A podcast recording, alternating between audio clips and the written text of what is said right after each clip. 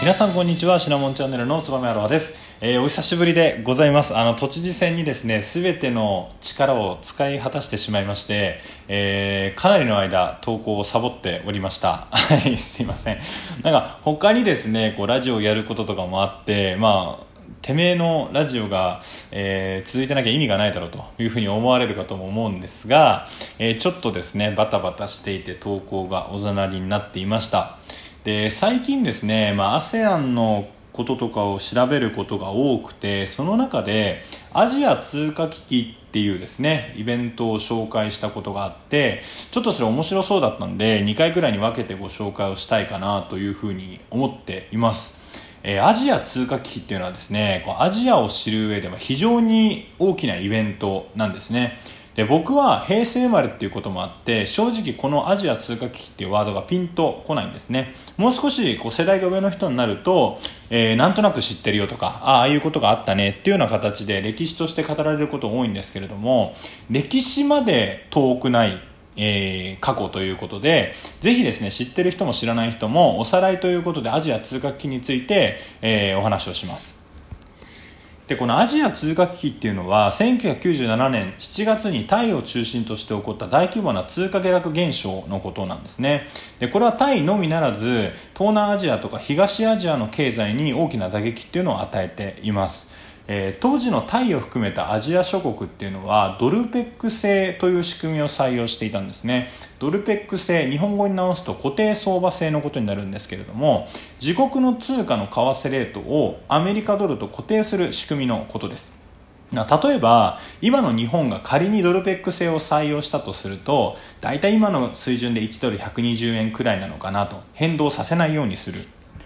で我々がですねこの為替に対峙する時って今はちょっと少なくなりましたけどか、えー海外旅行に行く時に為替って気にすると思うんですよね。で例えば今の為替が1ドル120円でした。来年海外旅行に行くけど今のうちにドルに変えた方がいいかな。それとも来年まで待って変えた方がいいかなって思うことってありません？なので簡単に言うと、えー変動しないことっていうのは安定をもたらすんですよね。逆に変動をしてしまうとドキドキするというかああ損だなとかああ得だなとかっていうふうに思ってしまう。で今の日本においては先ほども説明した通り毎日毎時毎分毎秒というような形で日々刻々と為替レートっていうのは変動しています。で日本も実は昔1ドル103え？360円か。360円という形で固定相場制を採用していたんですね。でこれは都市伝説的な噂ですけど、えー一説に円が360度だからっていうような、えー噂もあります。ちょっと話それちゃったんですけど当時のアジア各国っていうのは自国通貨の為替レートを米ドルと固定していたんですね。でまあさっきも答え言っちゃいましたけれども、えー理由は簡単で為替レートっていうのが安定するからなんですね。で為替レートが安定することが何につながるかというと、まあ、国が発展途中の時において国とか国内の企業の力だけでは経済成長っていうのは非常に難しいんですね。なので外国から投資が欲しい場合っていうのがあります。でその場合為替レートっていうものが安定すれば外国の企業にとってはその企業に対して投資がしやすくなるのでドルペック制を採用するメリットが、えー新興国がドルペック制を採用するメリットっていうのは非常に大きいんですね。で特にこの頃のタイの立ち位置っていうのは1985年のプラザ合意以降日本では円高っていうのが進んでたんですね。で円高が進むと価格競争力の点で不利になってしまうのでコスト削減目的に海外への生産移転っていうのが進みます。これは日本からの視点です。でその多くの日系企業がタイをはじめとした東南アジアに対して工場を移転とか直接投資っていうのが進んでいくんですね。で特に自動車メーカーの現地生産っていうのが大幅に拡大をしてタイ国内では自動車産業が非常に成長します。で生産が追いつかないほど供給が拡大してですねタイの輸出産業が自動車を中心に伸ばしていった、え伸びていったということが、えー挙げられます。でここでもう一つですね今の説明で疑問が上がるかと思うんですけどじゃあなんで自国の通貨が、えー変動、まあ、日本の場合で言うと円高になることが輸出にに対して不利になるのか。これよくねあの小学校とか中学校とかなんかいつも説明は聞いてその場ではなんとなくわかるんだけど、えー後々また言われるとよくわかんない。っていうような形になるかと思うのでちょっと極端な例で説明をしたいと思います。え、例えば1ドル100円の時、えー、日本で作った、えー、日本産の、えー、自動車。これ100万円だとしてます。この100万円の自動車っていうのは1ドル100円の時はアメリカに対して1万ドルで売ることができます。為替ですね。でただこれが円高ドル安になってえ1ドル50円ここが多分ややこしいんですよね。円高になってんのになんで円は50円になってるの？みたいな。そこがちょっとややこしくなると思うんですけど円高ドル安っていうのは円の価値が高くなってドルの価値が安くなるので円の方が安くなるんですよね。なんで1ドル50円になってしまった場合日本産の100万円の自動車っていうのはアメリカでは2万ドルになるんですね。でこれ円高になってしまった分海外の人、まあ、アメリカの人はですね同じ自動車でも2万円で買わ、えー、2万ドルで買わなきゃいけないっていう、えー、大変なことになってしまう。で価格競争力が落ちるっていうのは海外において日本の自動車っていうのは売れなくなっちゃうよねということになります。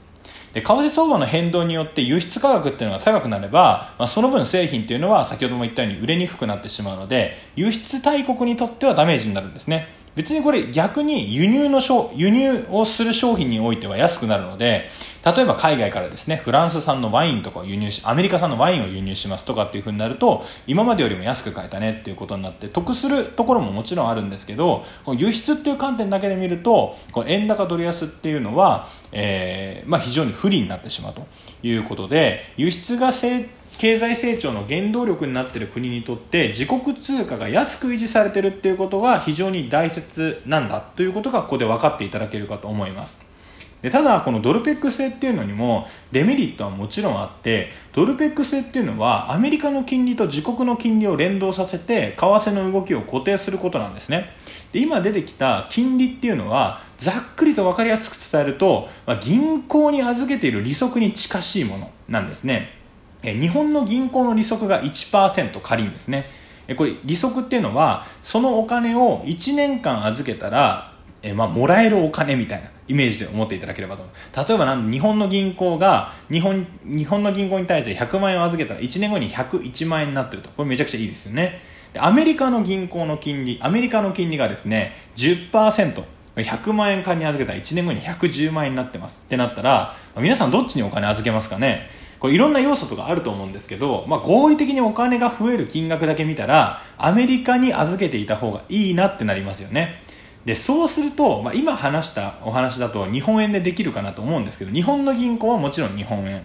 アメリカの銀行はドルで置いておかなくちゃいけないっていうふうになるとあじゃあアメリカだったら、えー、10%金利がつくんだということでじゃあまず、え、銀行に行ってですね日本の銀行に行ってこの100万円をまずドルに変えてそのドルをアメリカの銀行に持っていこうということになるので円を売ってアメリカドルを買うっていうお金を移し方をしますよね。でそうすると円安ドル高の状況っていうのが出来上がります、まあ、このような形で金利によって為替っていうのは動くんですね。金利が高い方に対してその通貨っていうのは高くなるということで、え、日本の今仮にですね、え、利息が1%アメリカのあ日本の金利が1%アメリカの金利が10%だったら、まあ、円安ドル高の状況っていうのが作り上げられるんじゃないかというふうに推察ができます。で円を売る人がもちろん多くなれば円の価値っていうのは安くなってドルを買う人が多くなればドルの需要が上がるのでその分価値が高くなるっていうようなイメージですね。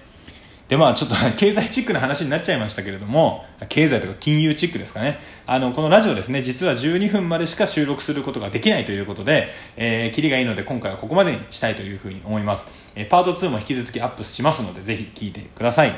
えー、これからは、これからちょっと約束できないですけど、あの、サボらずにですね、シナモンチャンネル、ツバメアロハも、えー、ガシガシとラジオで活動していきたいというふうに思ってますので、えー、ぜひ皆さん、えー、必ず、えー、いいねとか、お便りをください。ありがとうございました。